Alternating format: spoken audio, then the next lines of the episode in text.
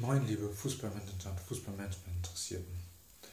Heute möchte ich mit euch über ein Thema sprechen, welches mich richtig wütend gemacht hat. Und äh, da bin ich echt sauer geworden, als ich das gehört habe. Wir diskutieren im Fußball jetzt schon seit längerem über eine Reform. Wir sagen, wir brauchen eine Nachwuchsreform. Jetzt haben wir uns da irgendwas ausgedacht, feiern uns dafür ab wie sonst was. Wenn kein Corona wäre, würden wir nur noch Party machen mit allen Mann aus dem Fußball gefühlt. Und gleichzeitig war das eine, ist, ist das eine Kosmetikreform, von der keiner so wirklich weiß, ob es hilft oder ob es nicht hilft. Und gleichzeitig haben wir Probleme, da gucken wir lieber mal erstmal gar nicht erst hin. Was meine ich damit?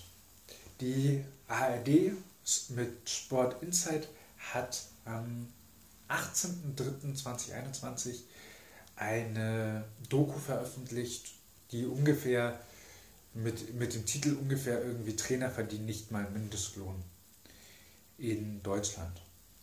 So. Und die habe ich mir dann angeguckt und da bin ich wirklich sauer geworden. Vor allem bei dem Hintergrund, dass wir eine Nachwuchsreform machen, wo wir da, wo, wir, wo keiner weiß, ob das was bringt oder nichts. Und gleichzeitig, wo wir sehen, wo die großen Probleme sind.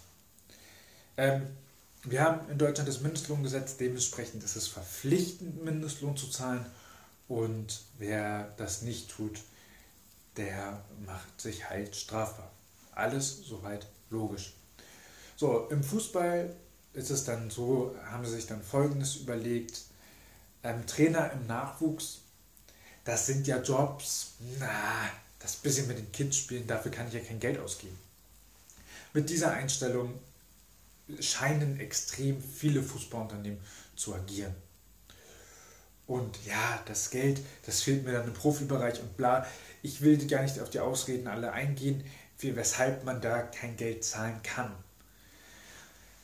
Fakt ist, es wird da kein Geld. Äh, Fakt ist, es gibt natürlich zwei Probleme in diesem Situation. Äh, oder es gibt zwei Akteure, die es möglich machen. Zum einen die Trainer, die sich abspeisen lassen für ähm, mit Gehältern, von denen man nicht leben kann. Und zum anderen ähm, Fußballunternehmen, die überhaupt auf die, auf die Idee kommen, so einen Quatsch anzubieten. So, die Doku hat nämlich folgendes rausgefunden, oder die Doku hat nämlich folgendes rausgefunden, ja, sie hat rausgefunden, oder offengelegt, zumindest mir offengelegt, ich wusste es nicht. Ähm, ein Nachwuchstrainer sogar beim FC Bayern München und bei anderen richtig, die, richtigen die richtig erfolgreichen Fußballunternehmen in Deutschland ähm, verdienen oder bekommen einen Vertrag als 450 Euro Jobber. Damit ist erstmal gar nichts, äh, finde ich erstmal gar nicht so schlimm.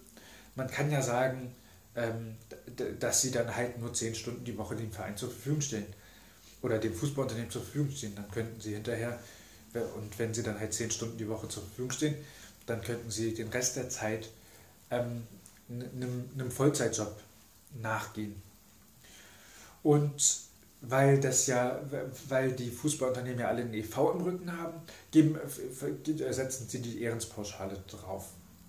Die, die Ehrenamtspauschale, so heißt das Ding. Die Ehrenamtspauschale bezieht sich auf ein Jahr, sind äh, Verdienstmöglichkeiten, glaube ich, mittlerweile 920 Euro. Das heißt, da kommt nicht mal ein Hunderter pro Monat drauf. Und das war die Situation, die da erläutert wurde. Gleichzeitig haben die Trainer dann mal erklärt, wie sie gezwungen sind, den Staat sich selbst oder wie sie gezwungen werden, den Staat sich selbst und sich selbst zu betrügen. Und wie die, Fußballunternehmen daran auch noch Spaß haben, das zu tun. Oder was heißt Spaß haben? Sie machen es halt, weil es möglich ist. Muss man auch dazu sagen, warum ist sowas möglich? Leute, Trainer, wirklich, ihr wisst doch, was ihr wert seid, also fordert das auch ein. Und es bringt dir nichts, wenn an deinem Lebenslauf stand, ja, war beim FC Bayern in der U9, U8, U6 tätig. Wird keiner sagen, okay, deshalb nehme ich dich. Als Trainer oder was für ein Ziel du auch immer hast. Ähm,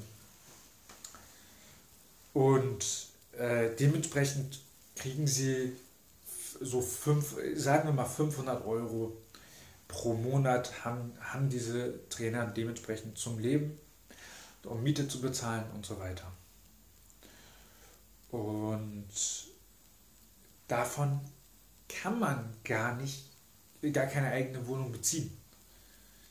Ähm, ich weiß jetzt nicht, ob es weniger ist als, als Hartz IV, aber ungefähr da müsste es ja irgendwie einpendeln, würde ich mal tippen. Und äh, das hat mich schon sehr verwirrt und echt wütend gemacht. Und ähm, jetzt ist natürlich die Frage, wie kann man das, wie kann man das verändern? Soll man daran was verändern? Also was, ich, was wir nicht tun können, ist natürlich Trainern zu sagen, ihr, ihr, ihr verdient mehr. Es wird immer irgendwelche, ja, ich sag's mal, dumm geben, die das trotzdem machen. Aber wir müssen, die, aber wir Fußballmanager müssen uns schon hinterfragen, ob wir das wollen. Wollen wir die, die es trotzdem machen, wegen irgendwelche Gründe, dass sie es machen? Oder wollen wir die Besten? wollen wir auch in der Basis, in der absoluten Basis, eine Top-Ausbildung oder sagen wir, äh, das muss unser U19-Trainer irgendwie wieder richten? Das können wir natürlich machen. Aber da brauchen wir uns nicht wundern, dass alle Nationen besser sind als wir ähm, in einer Nachwuchsausbildung. Weil es ist richtig, richtig schlecht. Und wir können auch, wir, wir, natürlich entsteht Druck bei einem Trainer, wenn die Basis der Spieler nicht gelegt worden ist. Und wir haben es ja selbst als Fußballunternehmen in der Hand. Wir können sagen, liebe Trainer, ihr arbeitet 40 Stunden für uns. Bitte auch am Wochenende oder mindestens einen Tag am Wochenende. Aber so auf 40 Stunden Basis Volltime-Job, das würden wir gerne schon von euch verlangen. Dann müssen wir natürlich auch dementsprechend bezahlen weiß nicht, was, ihr da, was euch da im Kopf schwebt. Also 450 Euro könnte man fast verzehnfachen, um dann ein faires Gehalt da irgendwie rauszustricken. Ähm, aber das ist halt, ähm, aber das wäre natürlich Aufwand. Und dann ist natürlich die nächste Frage, wo kommt Geld her? Ähm, zaubern können wir nicht, können wir wieder sagen, ja, müssen wir, dementsprechend geht es nicht. So, Jetzt, ich bin nicht 100% in den Strukturen drin. Aber so wie ich es gehört habe, wird auch in zweiten Mannschaften, in A-Jugenden und in B-Jugend Geld bezahlt. B-Jugend Geld bezahlt an Spieler. Nicht ein Trainer, der Trainer hat sein Geld verdient, an Spieler. In einer Ausbildung, wo die, die in einer Ausbildung sind und für, den, für das Fußballunternehmen ähm, nichts leisten. Also was heißt nichts leisten? Sie leisten noch, äh, leisten tun sie dann, wenn sie mehr einnehmen, also wenn sie, wenn sie so viel zu, zum Unternehmenserfolg beitragen, dass über diese A-Jugend mehr eingenommen wird als ausgegeben. So.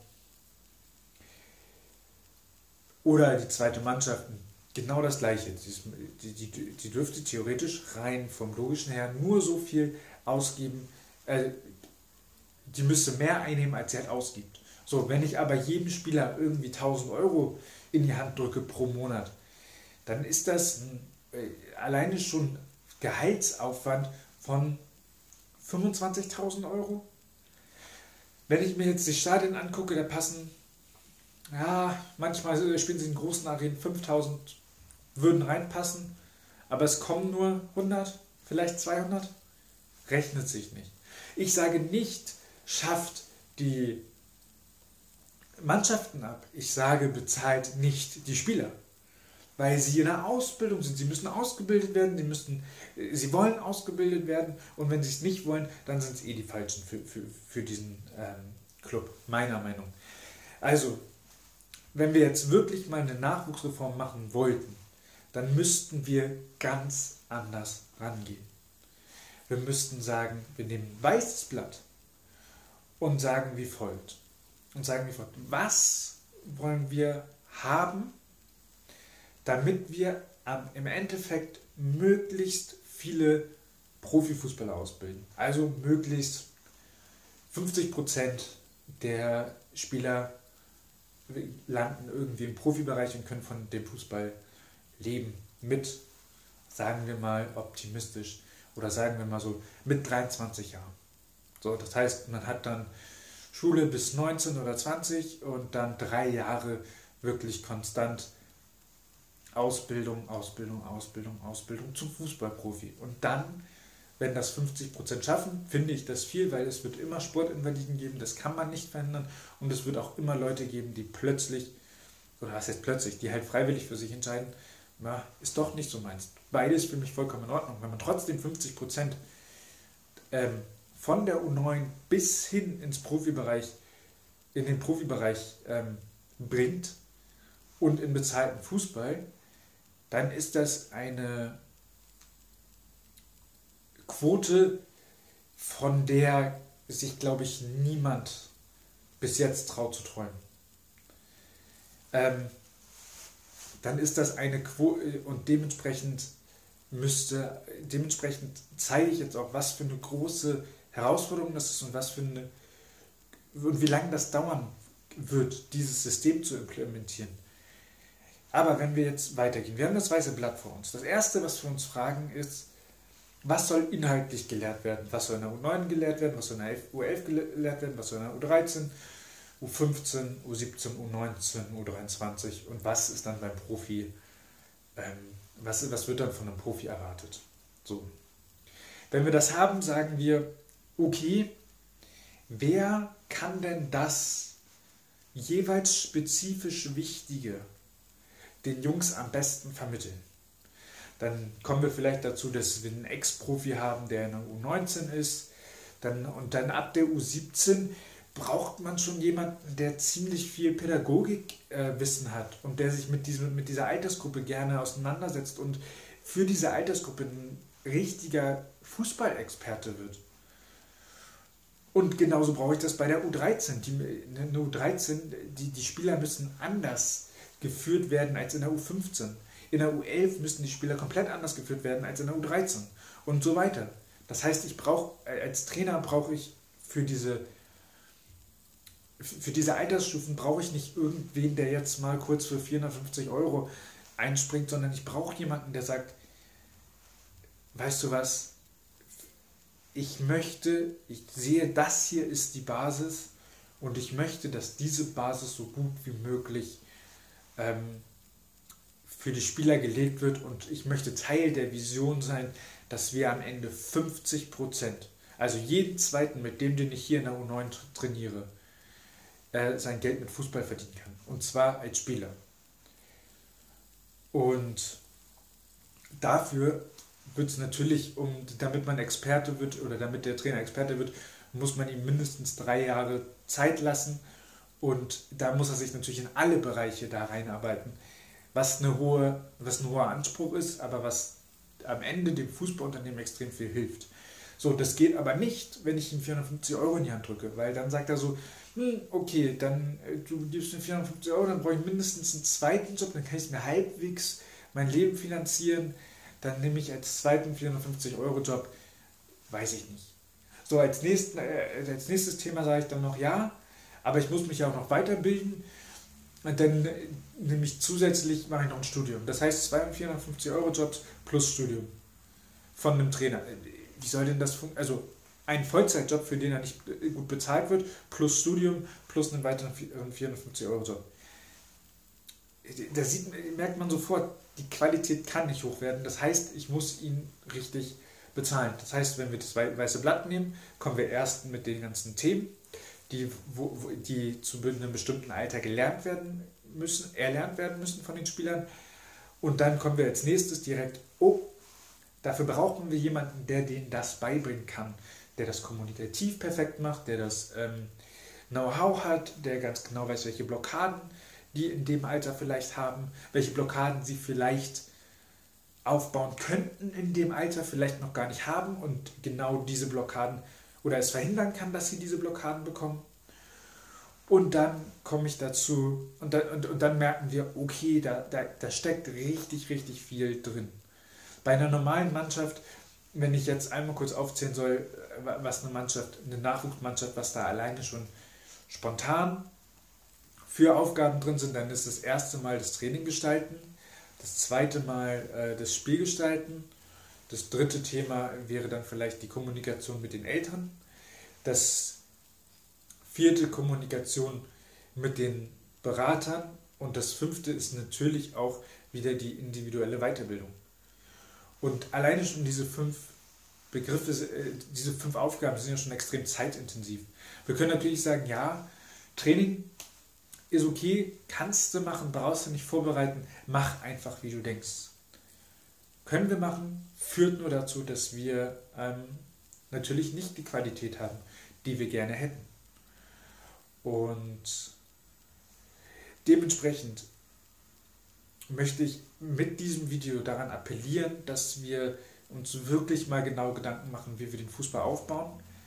Ähm, und wenn ich hiermit einen Fußballmanager in der Regionalliga oder in der Oberliga ähm, erreiche, dann möchte ich dich persönlich ermutigen zu sagen, wir zahlen keinem Spieler mehr ein Euro.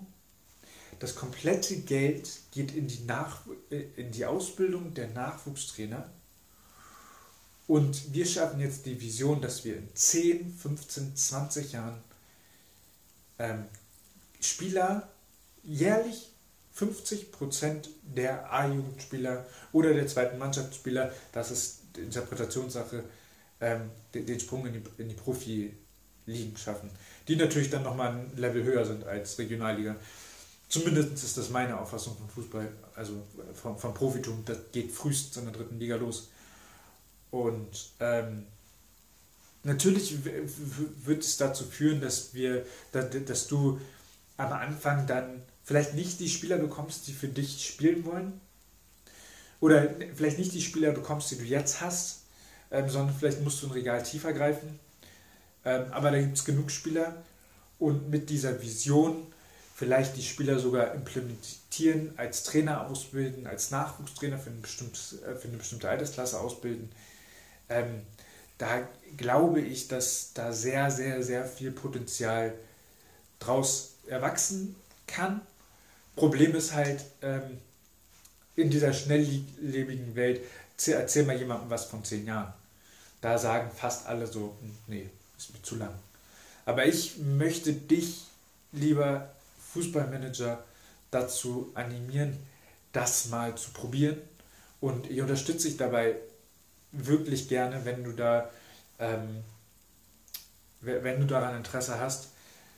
Ähm, weil von deinem Fußballunternehmen aus kann dieses komplette Nachwuchssystem verändert werden, verbessert werden und am Ende ähm, kann da dann auch wirklich ähm, das ein Vorbild werden für die Welt. Und ich glaube da ganz fest dran, dass wir am Nachwuchs kein Kosmetik brauchen, sondern wirklich strukturelle, ganz tiefe Veränderungen. Ähm, aber ich glaube auch nicht, dass, also ich bin mit ziemlich, ich glaube nicht, dass da die großen Fußballunternehmen die, die Vorreiter sein werden, sondern das müssen die kleinen sein, die plötzlich wumm dran vorbeiziehen, wumm dran vorbeiziehen, wumm dran vorbeiziehen, aufgrund von 10, 20, weiß ich nicht wie viele Jahren, kontinuierlich am Projekt arbeiten, den Nachwuchs erfolgreich zu machen und das hinterher dann auch in der ersten Mannschaft zu spüren und dann irgendwann ähm, vielleicht sogar professionell wirklich an den Fußballunternehmen, an den tollen erste, zweite, dritte Liga Fußballunternehmen vorbeizuziehen, die meinen, sie brauchen den Nachwuchs nicht auszubilden. So, das war's für heute. Ähm, ich hoffe, das Video hat dir gefallen. Äh, du kannst hier gleich das nächste angucken und sonst mal die nächste Folge vielleicht mal als Podcast hören und nächste Woche Mittwoch um 18 Uhr oder eben einfach ähm, dir sonst auch noch, mein, noch mal meinen Online-Kurs angucken. Viel Spaß! So, und wenn ihr immer noch nicht genug von mir habt, dann holt euch meinen Online-Kurs, der ist jetzt verfügbar. Ähm, scrollt mal runter auf, äh, in, in der YouTube-Beschreibung findet ihr sowohl den Link zu meiner Website als auch den Link direkt zum Kurs. Ähm, ihr findet sowohl direkt äh, beim Produkt alle Informationen als auch auf der Website.